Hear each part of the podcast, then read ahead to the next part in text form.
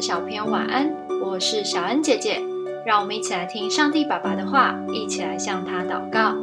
马太福音七章十六到十九节：荆棘上岂能摘葡萄呢？棘藜里岂能摘无花果呢？这样，凡好树都结好果子，唯独坏树结坏果子。好树不能结坏果子，坏树不能结好果子。凡不结好果子的树，就砍下来，丢在火里。诗篇说：“一人要像一棵树，栽在溪水旁，按时结果子。”将我们比喻成一棵树。当然，人的身体并不会真的结出果子，可是却可以让心灵长出仁爱、良善、温柔等等的好品格。并在行为中表现出来，这就是结果子。如何结出经文中所说的好果子呢？